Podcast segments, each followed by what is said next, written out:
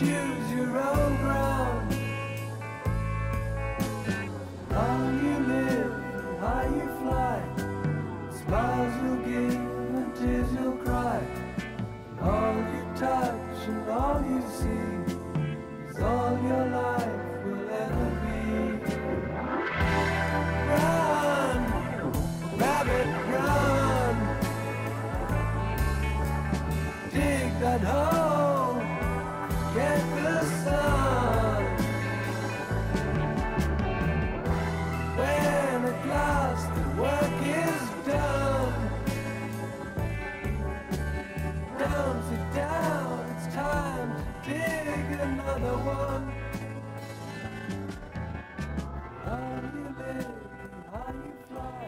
Et salut à tous, c'est Skydog, j'espère que vous allez toutes et tous très bien. Et je suis ravi de vous retrouver pour le début de cette saison 2 de Rocambolesque, l'émission qui retrace l'histoire du rock. Alors vous l'avez entendu, ce soir on va parler des origines des Pink Floyd. Ce sera un épisode qui sera découpé en deux parties pour pouvoir parler de l'histoire importante de ces piliers de la musique. Je suis ravi de parler de ce groupe mythique du rock anglais et figure de proue du psyché puis du progressif. Pink Floyd, ils sont considérés comme l'une des formations les plus influentes de l'histoire, plus d'un demi-siècle après leur fondation.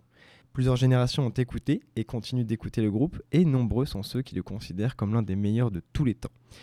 Pink Floyd a également connu un succès commercial et populaire vertigineux. Personne sur Terre n'a pu échapper à Money, Wish You Were Here ou encore Another Break in the Wall.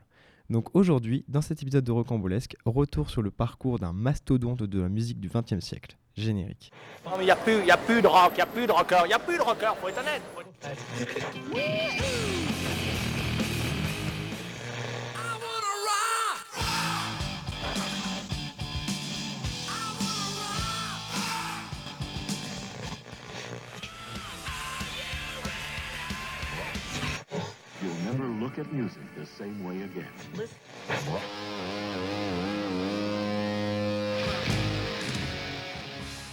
Et pour notre histoire, on remonte dans le temps, direction Cambridge, au début des années 60, là où tout a commencé.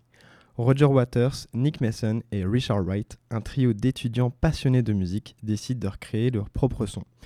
Rejoignant leur rang, Sid Barrett, un ami de Waters, prend les rênes de la guitare, laissant à Roger la basse, Mason la batterie et à Richard les claviers. Pendant quelques temps, c'était un peu un groupe d'école qui jouait et répétait sur leur campus. Ils ont eu plusieurs noms avant de s'appeler Pink Floyd. On est passé par euh, les Screaming Patates, Sigma Steez, T7 et même The Megadeth. Et oui. À ce moment, nous sommes dans l'excitation des Beatles et de la période Sgt Papers. Les jeunes commencent à parodier les codes qu'ils sont censés suivre et la musique anglaise ne cesse de se réinventer, surtout dans cette période très fertile entre l'été 66 et l'été 67.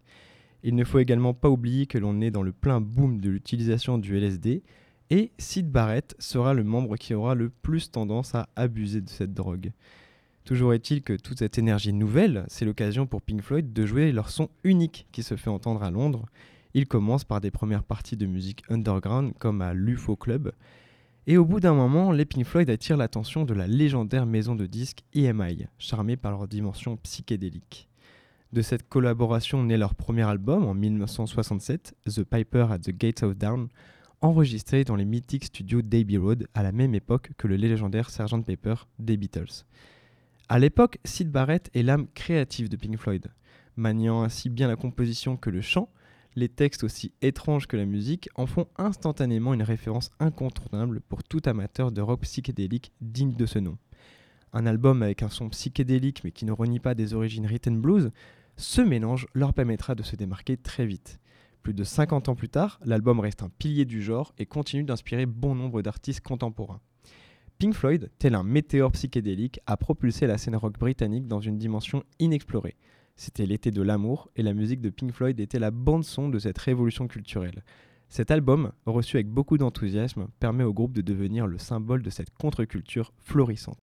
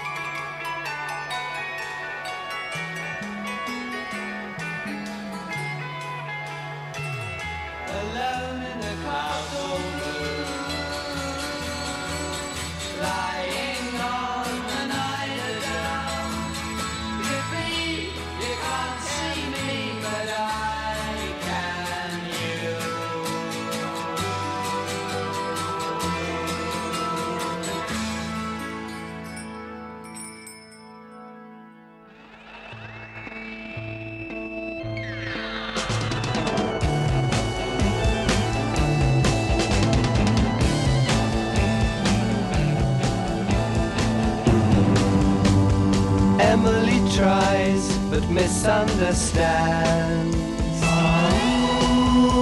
She's often inclined to borrow somebody's dreams till tomorrow.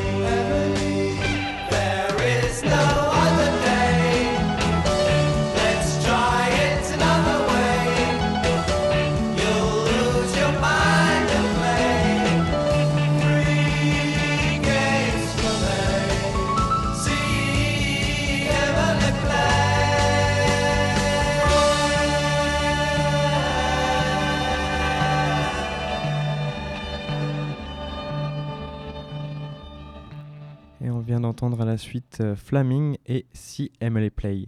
Donc deux titres euh, issus des débuts des Pink Floyd. Et comme vous l'avez compris, le premier album des Floyd était un énorme succès. Il passait dans Top of the Pops et le titre See Emily Play, de par son côté pop et sa durée de moins de 3 minutes, était le morceau préféré des radios. Mais il faut garder en tête que ce qui rendait les Pink Floyd uniques, c'était leur capacité à jouer des titres comme Interstellar Overdrive pendant plus d'une demi-heure. C'est d'ailleurs quelque chose à garder en tête et qui est très important pour comprendre l'histoire de ce groupe, c'est que Pink Floyd n'est pas que avant-gardiste dans leurs morceaux. Ils le sont aussi dans leurs concerts. Le cheval de bataille de Pink Floyd, c'est qu'un concert, c'est pas juste une reproduction live des morceaux, mais plutôt une expérience sensorielle totale que tu ne peux vivre qu'en concert. Ils vont développer un système de lumière qui est en parfaite synchronisation avec la musique, et ça, ça s'appelle tout simplement le light show.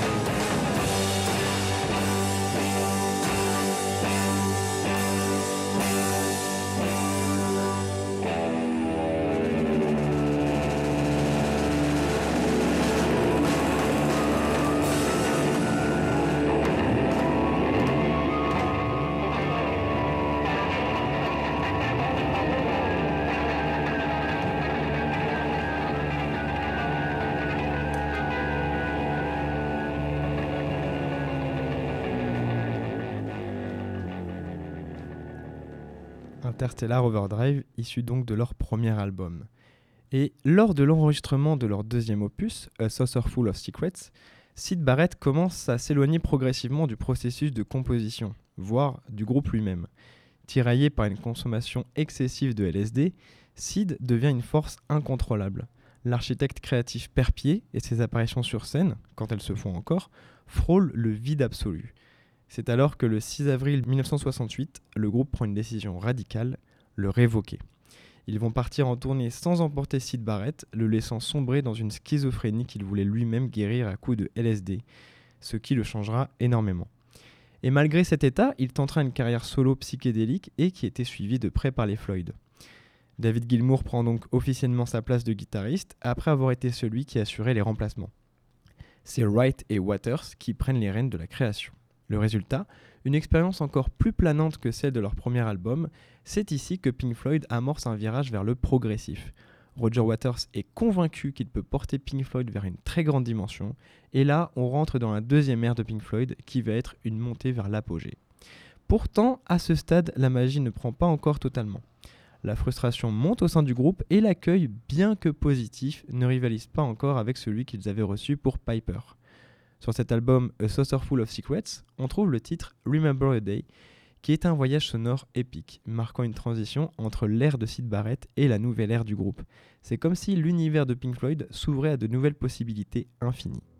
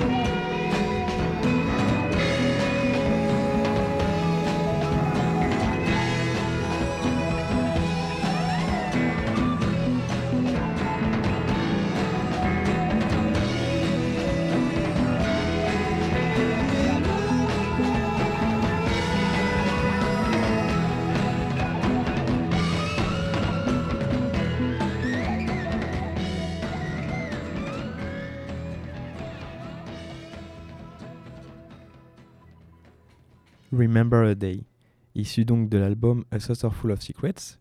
Et comme je vous l'ai dit, cet album avait un succès modéré. Et le fait de ne pas exploser, ça va donner à Roger Waters l'idée d'ordonner à tous les membres du groupe de se mettre dans un coin et de créer des expérimentations musicales. Et toutes ces expérimentations, mises bout à bout, ça va donner un double album nommé Umaguma, avec ses innovations et un live. Première fois que les fans euh, peuvent entendre les Floyd en live. Mais c'est en 1970 que Pink Floyd propulse sa carrière vers des sommets stratosphériques avec Atom Heart Mother. Là, le groupe se construit une vraie identité. On est sur des morceaux qui durent plus de 20 minutes et qui sont construits un peu comme de la musique classique avec des mouvements et des thèmes. Si des traces psychédéliques persistent, il est indéniable que le groupe a désormais pénétré la sphère incontestable du progressif.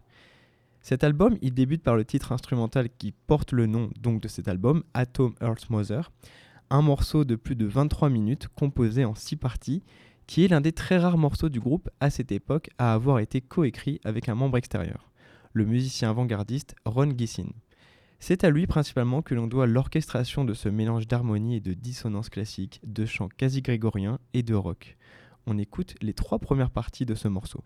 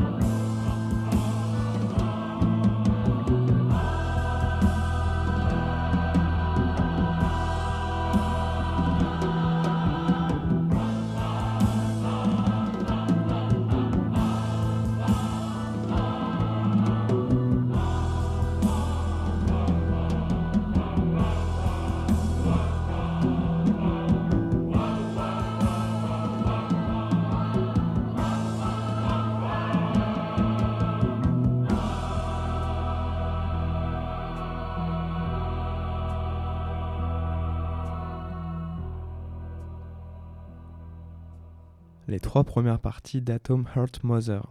Un voyage musical épique donc. Et euh, après ce succès, tout le monde se demandait s'il s'agissait là du meilleur album possible pour les Floyd. Et le prochain album, Medal, sera celui de la confirmation, la référence au niveau de leur son. Medal, donc, c'est l'album qui était porté par l'emblématique Echoes, morceau qui représente l'essence même de Pink Floyd. Composé de quatre mouvements, où chaque mouvement est occupé par un des musiciens qui peut laisser cours à une farandole de talent brut, cet album, c'est une récite intersidérale. Tout le monde se dit qu'avec un tel niveau de créativité et de talent, ça serait impossible de l'égaler. C'est le début d'une ère où chaque note est une invitation à explorer les confins insondables de la musique. Et comme je vous l'ai dit, Pink Floyd nous invite dans un voyage épique de 23 minutes à travers des paysages sonores inédits avec Echoes. Le groupe redéfinit ainsi les contours du rock progressif. Ce morceau, c'est un témoignage de l'extraordinaire capacité de Pink Floyd à créer une expérience auditive immersive. On écoute une partie de ça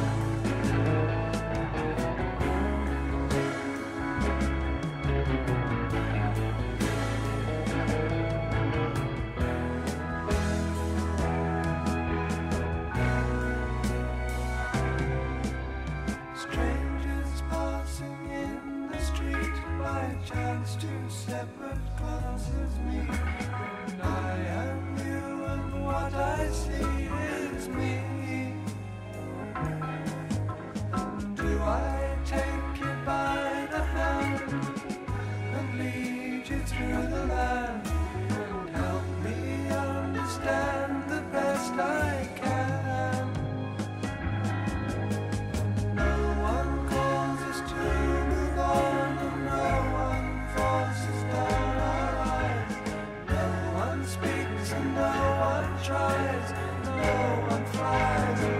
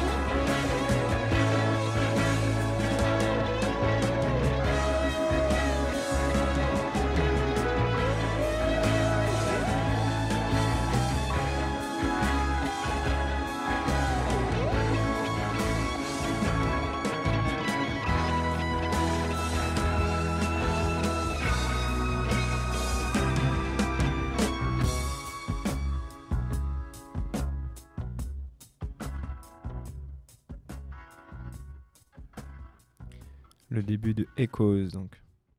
Et donc comme vous le savez, comme vous l'avez compris à ce moment-là, c'était vraiment euh, légendaire et tout le monde pense qu'ils ne peuvent pas faire mieux. Mais on est à deux ans de l'un des albums les plus légendaires de l'histoire de la musique, un album qui est resté quasiment 20 ans au top 200. En 1973, Pink Floyd délivre un véritable chef-d'œuvre, un diamant parmi les diamants, The Dark Side of the Moon. Cet album concept plonge au cœur des méandres de la maladie mentale, un hommage évident donc euh, à Sid Barrett, et explore les tourments de l'esprit humain. Il trône souvent au sommet des classements, occupant fréquemment les premières places euh, des listes des meilleurs albums de tous les temps, selon la critique. Pink Floyd utilise ici de tout nouveaux claviers analogiques, bidouille des machines, enregistre des sons improbables et produit ce qui sera l'un des concept albums les plus aboutis de l'histoire du rock. Alors concept album, l'expression elle est un peu galvaudée, mais on a vraiment là un objet particulier aux frontières de la pop et de la musique savante pour une exploration de la condition humaine qui n'a rien d'optimiste. De Speak to Me à Eclipse en passant par le mastodonte Money, The Dark Side of the Moon nous embarque pour un voyage sublime de 42 minutes. Les morceaux s'enchaînent avec une fluidité déroutante, ne laissant aucune place à l'ennui. C'est un opus aussi diversifié que cohérent, une expérience auditive qui captive et enchante à chaque note. En bref, Pink Floyd atteint son apogée créative avec The Dark Side of the Moon. Cet album révolutionnaire défie les conventions musicales en fusionnant musique, paroles et concepts visuels dans une expérience totale. Organisé en deux parties, face A qui parle de la condition humaine, le rapport au temps, et face B, la nature de l'homme matérialiste, égoïste, violent et indifférent. Bref, on chemine petit à petit vers euh, l'intime avec une histoire qui commence par un battement de cœur et qui explore des thèmes tels que euh, les conflits, la cupidité, le temps, la mort et la maladie mentale.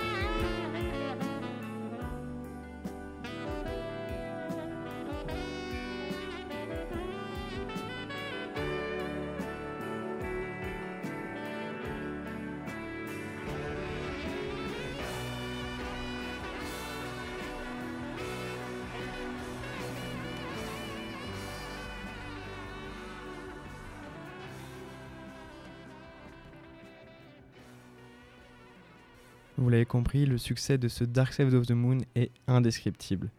Les musiciens de Pink Floyd en viennent à se demander eux aussi s'ils arriveront à encore faire mieux. Ils sont éreintés, la quasi-totalité du groupe pensait être arrivée au bout en termes de rock'n'roll. Mais Waters va motiver ses musiciens. Ils ont encore des choses à raconter. Et ils vont sortir un album très personnel. L'album Wish You Were Here, qui traite du thème de l'absence et de la folie, et qui est un hommage non déguisé à Sid Barrett. Depuis le début des années 70, ils n'ont plus de nouvelles de lui et la chanson Shine on You Crazy Diamond lui est complètement dédiée. The Dark Side of the Moon était déjà un très grand succès et Wish You Were Here vient transformer l'essai dans un registre différent, mais pour le même impact artistique et le même succès. Comme je vous l'ai dit, cet épisode est divisé en deux parties, et c'est sur l'album Wish You Were Here que je souhaite arrêter cette première partie, qui a servi à mieux comprendre les origines des Pink Floyd. Il nous reste encore des moments très importants de leur histoire à aborder, comme l'album The Wall. Il nous reste euh, les tensions avec euh, Richard Wright, les années Gilmour. Bref, maintenant que les bases sont posées et que tout va bien, nous pourrons aborder les moments un peu plus compliqués de leur histoire. En attendant, je vous laisse avec le titre Wish You Were Here, qui emprunte les images et les sonorités d'une chanson solo de Sid Barrett, If It's In You. Encore un hommage à leur euh, ami qui était en train de sombrer. Je vous dis à dans deux semaines. Salut à tous.